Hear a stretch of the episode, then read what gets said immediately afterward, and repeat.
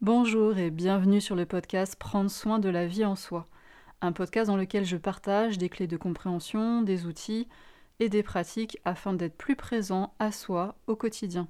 Si vous souhaitez voir ce contenu en vidéo, il existe également sur ma chaîne YouTube Inflorescence Bien-être.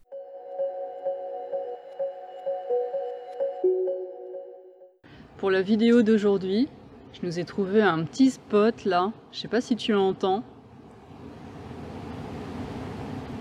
le chant des vagues.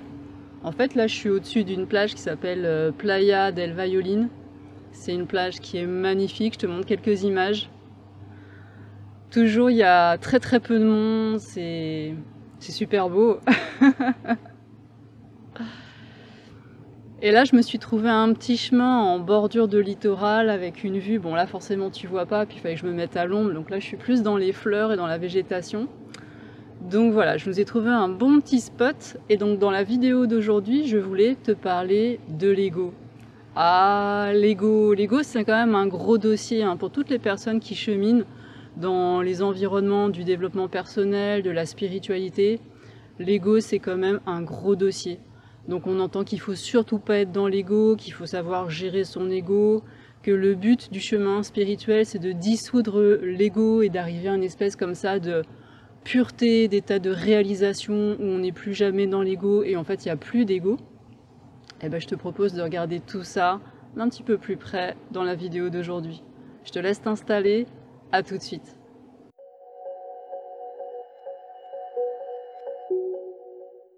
Je suis Karine Épouchard, je suis thérapeute, énergéticienne et enseignante indépendante. Dans la vidéo d'aujourd'hui, je vais partager avec toi quelques clés, quelques pistes de réflexion sur ce que c'est vraiment l'ego et comment mieux le vivre. Pour commencer cette vidéo, je pense que c'est pas mal déjà de préciser de quoi je ne parle pas en parlant d'ego dans cette vidéo. Je parle pas de l'ego au sens courant du terme. Souvent, l'ego dans la vie courante, c'est plus cette espèce de représentation que l'on a de soi, d'identité de soi, de moi un peu psychologique. C'est pas de ça dont je parle.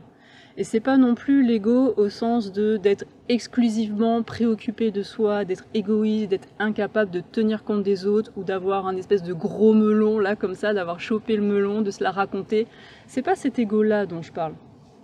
L'ego dont je parle dans cette vidéo, c'est vraiment l'ego dont on parle dans ces environnements du développement personnel, du bien-être, de la spiritualité. C'est cet ego, c'est cette part mauvaise en soi, cette espèce de petit diablotin, de démon intérieur qui nous conduirait malgré nous, qui nous ferait faire des choses qu'on n'a pas vraiment envie de faire, qui nous ferait faire des mauvaises choses pour nous, pour les autres, euh, cette part de nous qui nous limite, qui nous sabote, qui nous empêche vraiment de réaliser la meilleure, hein, la fameuse meilleure version de soi-même. Donc cette part de nous qui nous limite, qui nous entrave, qui nous sabote, et cet ego est souvent relié aussi à la peur, aux notions de peur, des émotions dites négatives, et de tout ce qu'il y a de mauvais, négatif en soi. Et donc c'est cet ego-là dont je parle. Et dans ces environnements-là, on entend beaucoup qu'il faut surtout pas être dans l'ego, que l'ego, donc c'est cette part qui sont mauvaises, et qu'on est en lutte contre ces parts-là. On est en guerre contre ces parts-là. On cherche à les contrôler, à les dompter, hein, à les maîtriser. Maîtriser, contrôler. Et puis il y a cette idée que le chemin de la spiritualité, c'est un chemin où progressivement on va comme ça dissoudre l'ego. Donc on va avoir de moins en moins d'ego jusqu'à arriver, espère-t-on, à un état de réalisation où il n'y a plus d'ego, où vraiment on n'est plus du tout agi par ces mauvaises parts de soi et on est dans cette espèce de pureté, de joie sans objet, hein, la fameuse joie sans objet, et voilà, dans cette extase perpétuelle, on est toujours bien, on est toujours en paix, parce que enfin il n'y a plus d'ego, enfin il n'y a plus ces peurs et ces émotions négatives. Et là, on est un être réalisé. Et qu'on en ait conscience ou pas, en fait, il y a quand même pas mal de personnes dans les environnements du développement personnel, euh, de la spiritualité, qui aspirent à tendre vers cet état-là et qui voient l'ego de cette manière-là. Donc je sais pas comment ça résonne pour toi quand je te parle de ça, si tu as ce genre de croyance ou si ça te paraît juste aberrant, hein, je te laisse raisonner et ressentir comment c'est pour toi. En tout cas, moi je peux t'en parler parce que pendant des années j'ai eu un peu ce genre de croyance et j'ai pas mal quand même fonctionné euh, dans cette optique-là. Et donc je peux complètement témoigner et te partager quelles sont les conséquences de cette manière de voir et pourquoi en fait euh, ça fonctionne pas tout simplement et comment faire du coup pour mieux vivre son ego. Quelles sont les conséquences d'avoir ce genre de représentation sur l'ego? Et pourquoi ça fonctionne pas pour se sentir bien? Quand on a ce genre de représentation sur l'ego, ça veut dire qu'on croit, que l'on ancre jour après jour, qu'il y a des endroits en soi qui sont mauvais, qu'il y a des endroits en soi dont il faut se méfier, qui peuvent nous la faire à l'envers, qui peuvent nous manipuler malgré nous. Et donc on devient en guerre contre soi-même. On est sans arrêt en train de se surveiller, en train de vérifier, on doute de soi. Et donc non seulement on est dans la séparation, mais on est dans une forme de séparation qui juge, qui surveille, qui contrôle, qui condamne, et là, c'est très facile de tomber dans une forme de tyrannie intérieure, parce qu'on a des exigences et une intransigeance très forte par rapport à soi. Et là, je sais vraiment de quoi je parle, c'est clair. J'ai beaucoup vécu ça pendant des années. Et c'est hyper dur. Et ça, c'est vraiment, je trouve, une forme de maltraitance de soi, mais qui est extrêmement douloureuse. On est sans arrêt en guerre contre soi, sans arrêt en lutte, sans arrêt en tension, sans arrêt en train de se condamner, sans, arrêt en train d'estimer qu'on aurait dû mieux faire, faire autrement, ne pas penser comme ci, ne pas faire comme ça, ne pas exprimer ci, parce que c'est pas ça être une bonne personne et ça c'est être dans l'ego. Et il y a comme ça une forme de désapprobation constante qui est là à plein de moments en fait. Et donc ça donne une atmosphère intérieure qui est complètement délétère, et qui est épuisante en plus parce qu'on est sans arrêt en train de se contrôler, de se surveiller, de douter de ce qu'on va faire, de ce qu'on va dire, de ce qu'on va penser. Est-ce que là on est dans l'ego, pas dans l'ego? C'est insupportable. Et ça, malheureusement, c'est quand même un espèce de climat intérieur que vivent beaucoup de personnes. Et là, je te laisse regarder pour toi comment ça parle. Est-ce que toi aussi tu sens qu'à l'intérieur de toi, il y a ce climat comme ça délétère, d'autosurveillance, de jugement, cette forme de tyrannie intérieure d'intransigeance, de surveillance, de séparation, qui regarde ce que ça te fait, regarde comment tu te sens avec ça, regarde ce que ça génère dans ton corps, au niveau de ta respiration, regarde quel est le climat émotionnel que ça nourrit. Et quand on sent vraiment cette ambiance intérieure, ce climat, on peut vraiment se demander si être spirituel, est-ce que c'est comme ça, être en guerre perpétuelle contre son ego ou contre des parties de soi, quelles qu'elles soient. Une enseignante que j'aime beaucoup, ça remonte, ça, ça fait des années, hein, m'avait dit si tu tues ton ego, qu'est-ce qui reste? Si tu tues ton ego, qu'est-ce qui reste? Regarde bien. Et ça, c'est énorme comme enseignement. Si tu tues ton ego, qu'est-ce qui reste? Il reste un meurtrier ou une meurtrière. Est-ce que c'est ça, être spirituel? Tuer, détruire, être en lutte, être en guerre?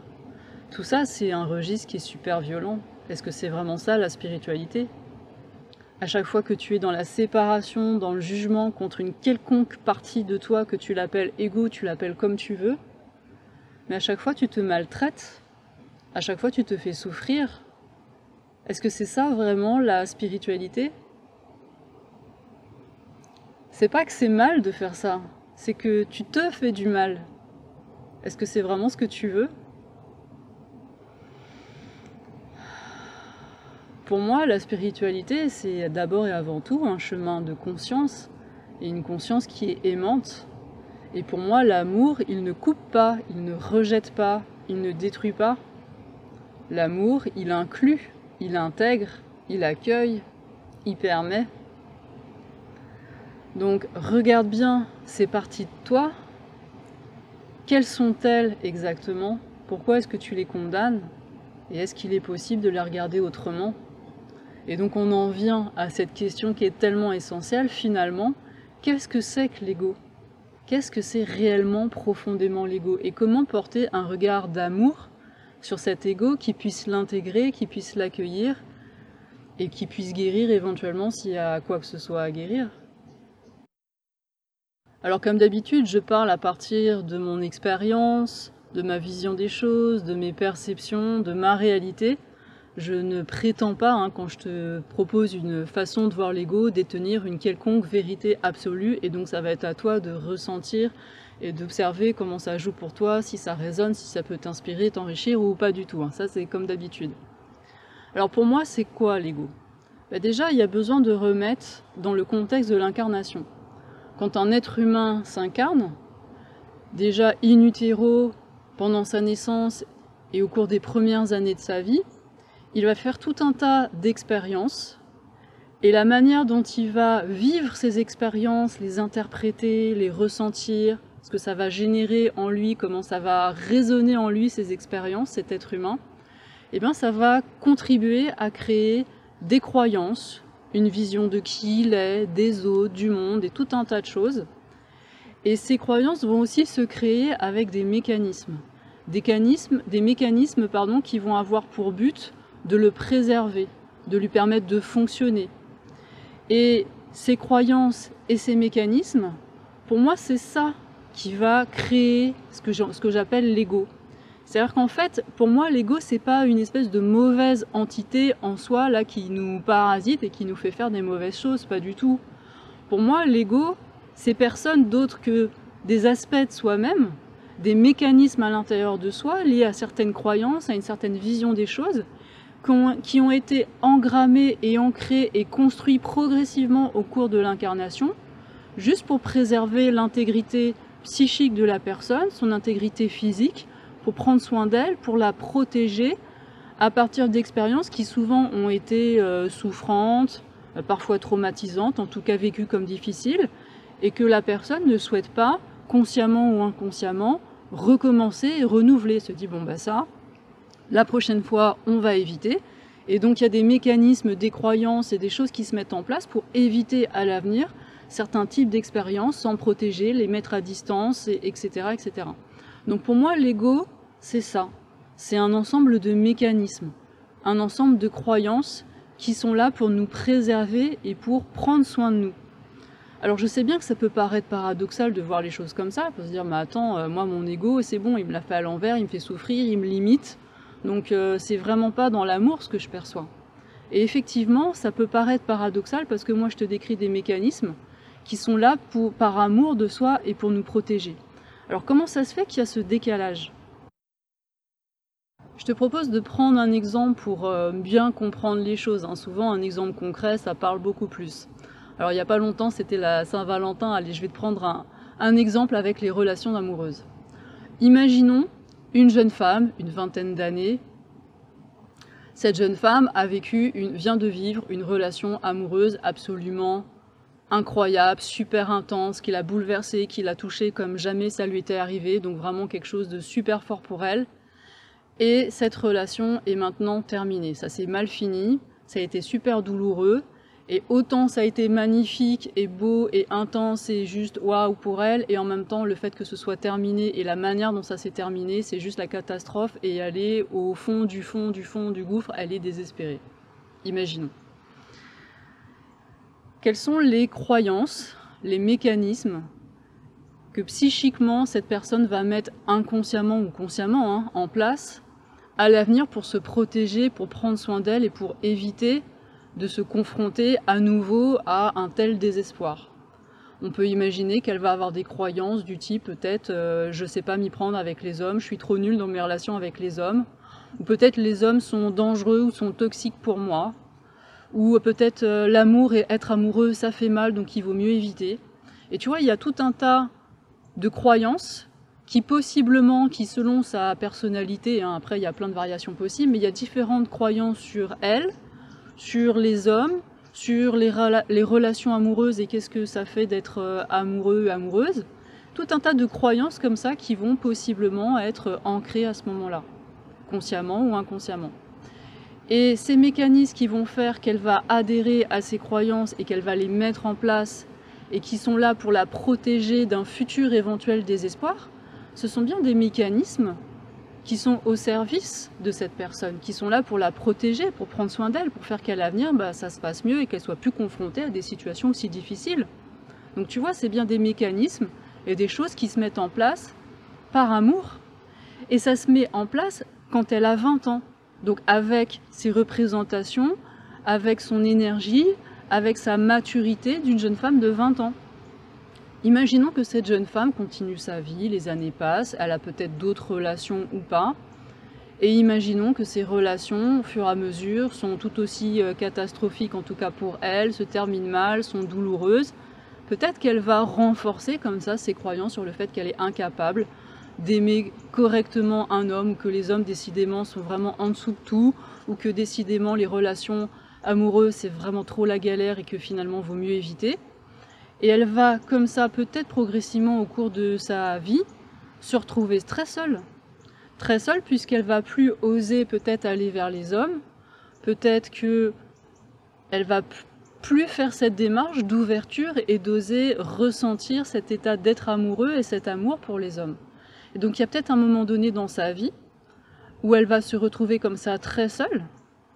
Et peut-être qu'elle va pas bien le vivre. Alors peut-être qu'elle va euh, bien le vivre et c'est ok, à ce moment-là, il n'y a aucun problème. Mais peut-être qu'à un moment donné de sa vie, elle va se poser cette question. Peut-être, je sais pas, autour de 40, 45 ans, 50 ans, je sais pas. Mais beaucoup plus tard dans sa vie, se dire, mais comment ça se fait que c'est toujours autant la galère avec les hommes Peut-être qu'il y a encore cette aspiration à vivre, cette, consciemment en tout cas, cette euh, relation amoureuse et qu'elle constate qu'à chaque fois c'est la galère, que ça fonctionne pas et qu'à chaque fois c'est la souffrance. Et peut-être ce grand sentiment de solitude. Et c'est là où il y a une faille dans le système de l'ego qui a été mis en place toutes ces années, parce qu'il y a peut-être toujours cet élan à vivre ce type de relation amoureuse et ce constat que ça marche pas. Et c'est là qu'il y a une possibilité d'aller voir, ok, qu'est-ce qui fait que ça marche pas? Qu'est-ce qui fait que c'est toujours autant la galère? Comment ça se fait que je choisis des relations que je trouve toxiques pour moi? Comment ça se fait que je souffre autant à chaque fois? À partir de là, elle a deux manières de regarder son ego. Elle peut dire l'ego, c'est la partie de moi qui a peur des hommes, qui n'est pas capable d'assumer une relation amoureuse avec les hommes, qui juge les hommes. Elle peut dire voilà, l'ego, c'est une mauvaise partie de moi qui sabote mes relations avec les hommes. Mais si elle voit son ego comme ça, qu'est-ce qu'elle va en faire concrètement? Elle va dire voilà, j'ai une mauvaise partie en moi qui m'empêche d'être heureuse avec les hommes. So what? Qu'est-ce qu'on peut faire d'une vision comme ça de son ego? On va faire quoi de son ego? On va le punir? On va le mettre au coin? Hein on, va, se couper de son ego? On va en faire quoi de cet ego-là? Ben, En fait, on peut rien en faire. C'est bien pour ça que je te dis que c'est pas très efficace d'avoir une vision comme ça, jugeante, des parties de soi qui nous entravent et qui nous empêchent de réaliser ce qu'on a vraiment envie de réaliser dans sa vie. Ça fonctionne pas. Et ça fait que rajouter de la souffrance à la souffrance, parce que déjà c'est difficile peut-être dans l'exemple pour cette jeune femme et cette femme d'avoir des relations compliquées avec les hommes, et en plus elle va se juger, parce qu'elle va se dire mais vraiment je suis trop nulle avec cet ego, avec ses peurs, euh, je, je m'en sors pas en fait. Et donc elle va se juger, ça va être encore plus difficile, et elle fait que rajouter de la souffrance sur la souffrance sur la souffrance. Et là ça fonctionne pas. Alors comment elle peut faire? Ben, Elle peut prendre conscience, comme je te disais, de ces mécanismes qui ont fait qu'elle en est arrivée à avoir de telles croyances sur elle dans ses relations avec les hommes, sur les hommes en général, sur le fait d'être amoureuse. Et elle peut reconnaître que ces mécanismes sont là par amour. Et ça, ça change tout. Parce que si elle prend conscience de la manière dont ça s'est tricoté progressivement depuis ses 20 ans, et peut-être déjà même bien avant, avec sa vision de papa, maman, mais bon là je te fais la version simplifiée, et si elle rencontre les parties d'elle-même quand elle avait 20 ans, ces parties d'elle-même qui ont été déçues, qui ont beaucoup aimé, qui ont, oui, été déçues, qui ont souffert de cette séparation, de ce qui a été dit par, euh, par elle, par lui, par, euh, de tout ce qui a été vécu dans cette relation. Si elle accueille ces, ces souffrances, ces émotions, il n'y a rien de négatif là-dedans. C'est que de l'amour en fait. Et si elle se permet vraiment de ressentir dans son corps, en respirant, toutes ces charges émotionnelles en lien avec cette deuil de cette relation qui n'a pas été faite, et elle va se rendre compte, elle va vraiment voir en elle ces croyances qu'elle a créées sur elle dans les relations avec les hommes. Elle va, elle va se voir, elle va voir ça.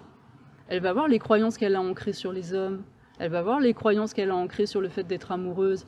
Elle va vraiment avoir de l'espace en accueillant ces charges émotionnelles et en étant dans cet état d'amour et d'acceptation d'elle-même, qu'en fait ce sont juste des croyances qui viennent de la souffrance, qui viennent de la protection. Et le fait de le ressentir et de le revivre comme ça, en étant connecté vraiment profondément à elle-même et à son corps et à ses émotions, en le respirant, elle va se rendre compte qu'en fait, mais il n'y a pas de coupable, que c'est juste une expérience, que elle, elle n'est pas coupable de la manière dont elle a géré comme elle, a pu cette, cette relation, parce que peut-être elle n'avait pas beaucoup d'expérience et elle a fait comme elle a pu avec sa maturité d'une jeune femme de 20 ans. Et puis cet homme, euh, pareil, et que là-dedans personne n'est coupable, donc elle va être dans le pardon. Et elle va voir que c'est une expérience finalement qui lui a permis de grandir. Et là, le fait de se rendre compte que tout ça, ce sont juste des croyances qu'elle avait ancrées quand elle avait 20 ans, mais que finalement ce sont juste des croyances, que ce sont juste des expériences et que tout ça, elle peut le regarder bien différemment, eh bien, ces parts en elle de jeune femme de 20 ans, elle peut les remercier sincèrement.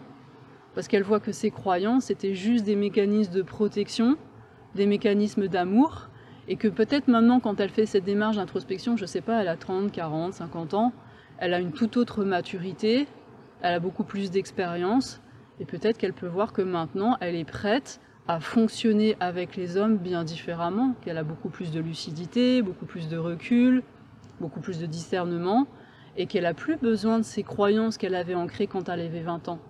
Donc à ces parts d'elle-même, qu'on pourrait appeler ego, elle peut dire, ok, merci pour tout ça, merci pour cette protection, merci pour tous ces mécanismes que j'ai mis en place avec moi-même pour me protéger et mettre certaines expériences à distance, mais maintenant c'est plus nécessaire. Maintenant, je vais me prendre en charge, je vais fonctionner dans mes relations amoureuses différemment.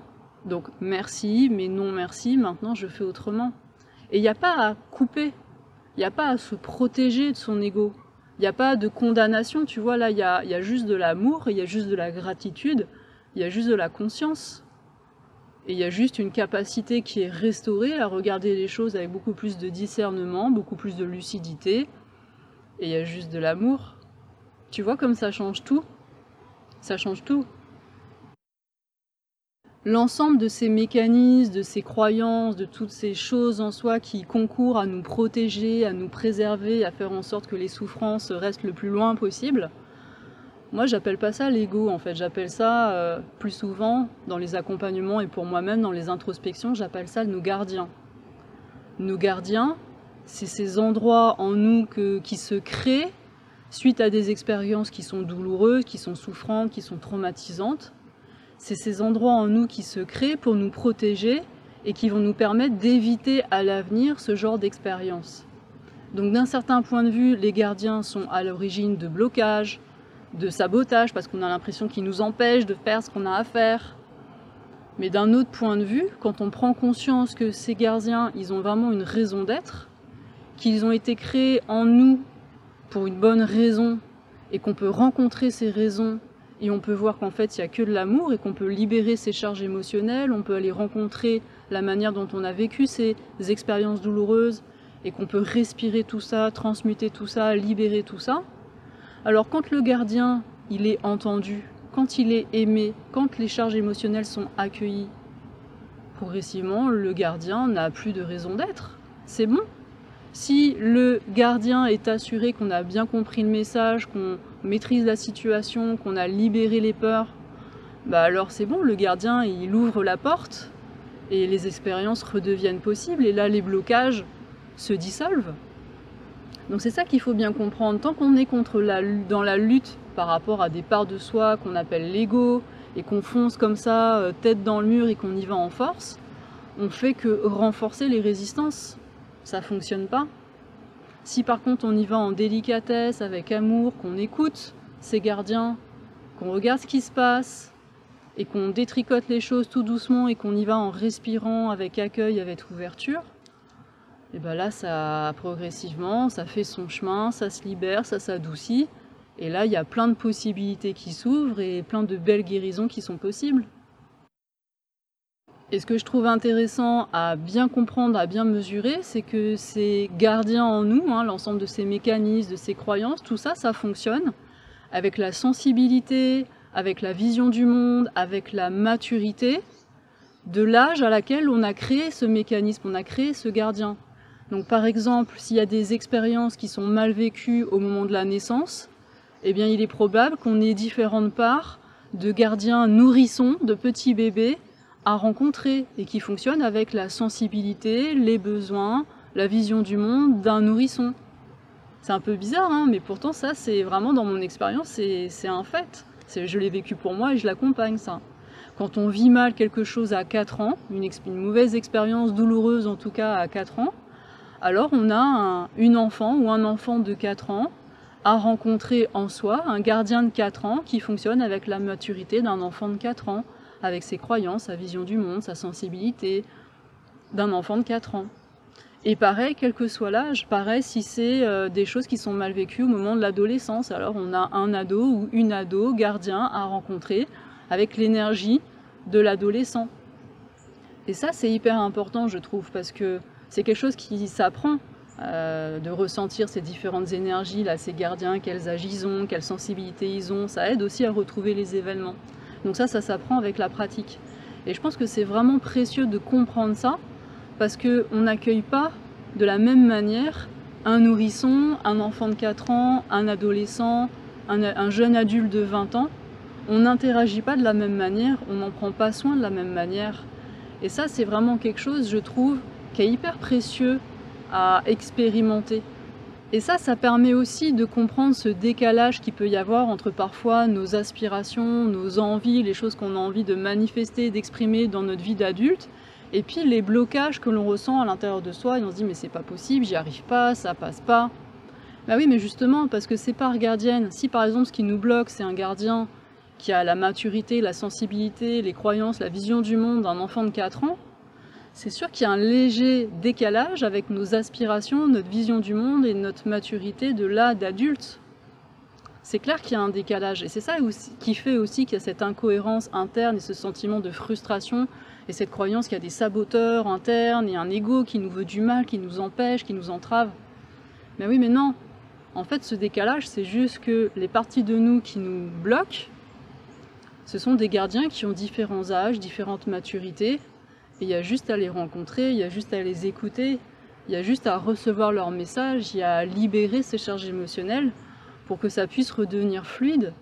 Parce que de toute façon, si on ne le fait pas, le gardien qu'il ait 4 ans, ou que ce soit un gardien de nourrisson, ou quel que soit euh, l'âge de ce gardien ou de ces gardiens, parce que parfois il y en a plusieurs, de toute façon, si on ne les rencontre pas, bah, eux, ils vont camper leur position et ils vont maintenir euh, leur processus, qui est un processus prioritaire, qui est un processus qui est là pour préserver notre intégrité. Et dans notre structure psychique, de toute façon, préserver l'intégrité, c'est ce qui passe en priorité. C'est toujours ce qui se passera en priorité. C'est normal, c'est ça qui fait qu'on est toujours vivant et capable de fonctionner dans ce monde. Donc il n'y a pas à le juger, il y a juste à reconnaître comment ça fonctionne et à aller rencontrer ces gardiens les uns après les autres et à faire ce qu'il faut, comme ce que je viens de t'expliquer, pour qu'ils bah, aient plus de raison d'être et qu'ils puissent euh, ouvrir la porte et euh, laisser la vie s'écouler et reprendre confiance et respirer. C'est tout. Ces mécanismes de guérison, de rencontre de ces mécanismes de protection de ces parts gardiennes, tu peux aussi les voir un peu comme des mises à jour. Hein. C'est comme si dans la structure psychique, il y avait différents blocages, des endroits où c'était verrouillé pour de très bonnes raisons. Et en allant rencontrer ces endroits-là où c'est verrouillé, ben on peut faire des mises à jour. Hein. À partir du mois du présent adulte, on peut faire ce qu'il faut, hein, ce processus d'accueil, d'acceptation, de pardon et de gratitude. Et ça, hop, ça va permettre de déverrouiller. C'est comme si on faisait une injection, une mise à jour dans l'endroit qui était bloqué de voilà qui je suis maintenant et ça va aller et ça va bien se passer. Et c'est aussi ça que j'accompagne dans les séances individuelles hein, quand il y a quelqu'un qui me contacte, qui me dit voilà Karine, j'aimerais bien vivre telle chose, ou je suis bloquée dans ma vie par rapport à telle thématique, ou j'ai vraiment du mal avec tel sujet et j'y arrive pas et c'est bloqué. Et c'est vraiment ça que j'accompagne, cette mise à jour. J'aide la personne à aller rencontrer ses parts d'elle-même, à aller rencontrer ses gardiens, à les écouter, à respirer en conscience dans le corps pour libérer ses charges émotionnelles, quelle que soit leur couleur. Et là, la personne, elle peut vraiment remettre de la conscience sur des mécanismes et elle a de l'espace pour choisir autre chose. Et c'est vraiment ça, cette mise à jour. Et ça, c'est vraiment possible. Et là, dans ce processus, il y a zéro guerre, il n'y a pas de lutte, il n'y a pas de condamnation, de jugement, de rejet, de coupure. On n'efface rien, on n'oublie rien, surtout pas. Toutes ces expériences de notre passé sont extrêmement précieuses, c'est le terreau fertile qui a contribué à ce que nous soyons la personne que nous sommes maintenant, et ça c'est infiniment précieux. Donc dans ce processus, il est juste question d'accueil, de ressentir, de permettre, d'intégrer, d'accepter, de pardonner. On remercie sincèrement toutes ces parts, on fait les mises à jour nécessaires, on dit merci mais non merci, mais merci vraiment sincèrement. Et finalement, dans ce processus, il est juste question d'amour, d'amour de soi. Et là, pour moi, c'est ça vraiment un chemin de conscience, un chemin de spiritualité. Et encore faudrait-il savoir qu'est-ce que c'est que la spiritualité. Mais pour moi, un chemin de spiritualité, forcément, il y a cette dimension d'amour, d'ouverture, de conscience. Forcément. Voilà pour ces pistes de réflexion sur l'ego. J'espère qu'elles vont t'aider à mieux vivre ton ego au quotidien. Et de toute manière, si tu as besoin d'aide, d'accompagnement pour débloquer des choses, pour mieux vivre des choses en toi, n'hésite pas à me contacter directement en utilisant ce lien. Si tu as aimé cette vidéo, si elle t'a plu, si elle t'a inspiré et si tu as envie de soutenir sa diffusion, pense à la liker, pense aussi à t'abonner à la chaîne et n'hésite pas à la partager largement dans les réseaux sociaux, dans les groupes et partout où tu penses qu'elle pourra être utile. Je te dis à très bientôt pour une prochaine vidéo. Je t'embrasse. Bye bye. Merci d'avoir écouté cet épisode. Si ce contenu a résonné pour vous et que vous avez envie de soutenir sa diffusion, je vous invite à laisser une évaluation ou un pouce levé selon la plateforme de votre choix. Vous pouvez aussi partager cet épisode dans les réseaux sociaux. Si vous avez envie de vous exprimer sur le thème de cet épisode, si vous avez des questions ou s'il y a des sujets que vous aimeriez voir abordés dans ce podcast, surtout n'hésitez pas à utiliser les commentaires pour me le dire. Vous pouvez aussi me contacter par mail, je vous laisse dans la description de cet épisode mes coordonnées ainsi que l'adresse du site d'Inflorescence. Si vous souhaitez en savoir plus sur mon actualité, les événements, les ateliers à venir, je vous invite à vous abonner à la page Facebook Inflorescence Bien-être et à mon compte Instagram. Prenez bien soin de vous et à bientôt pour un prochain épisode.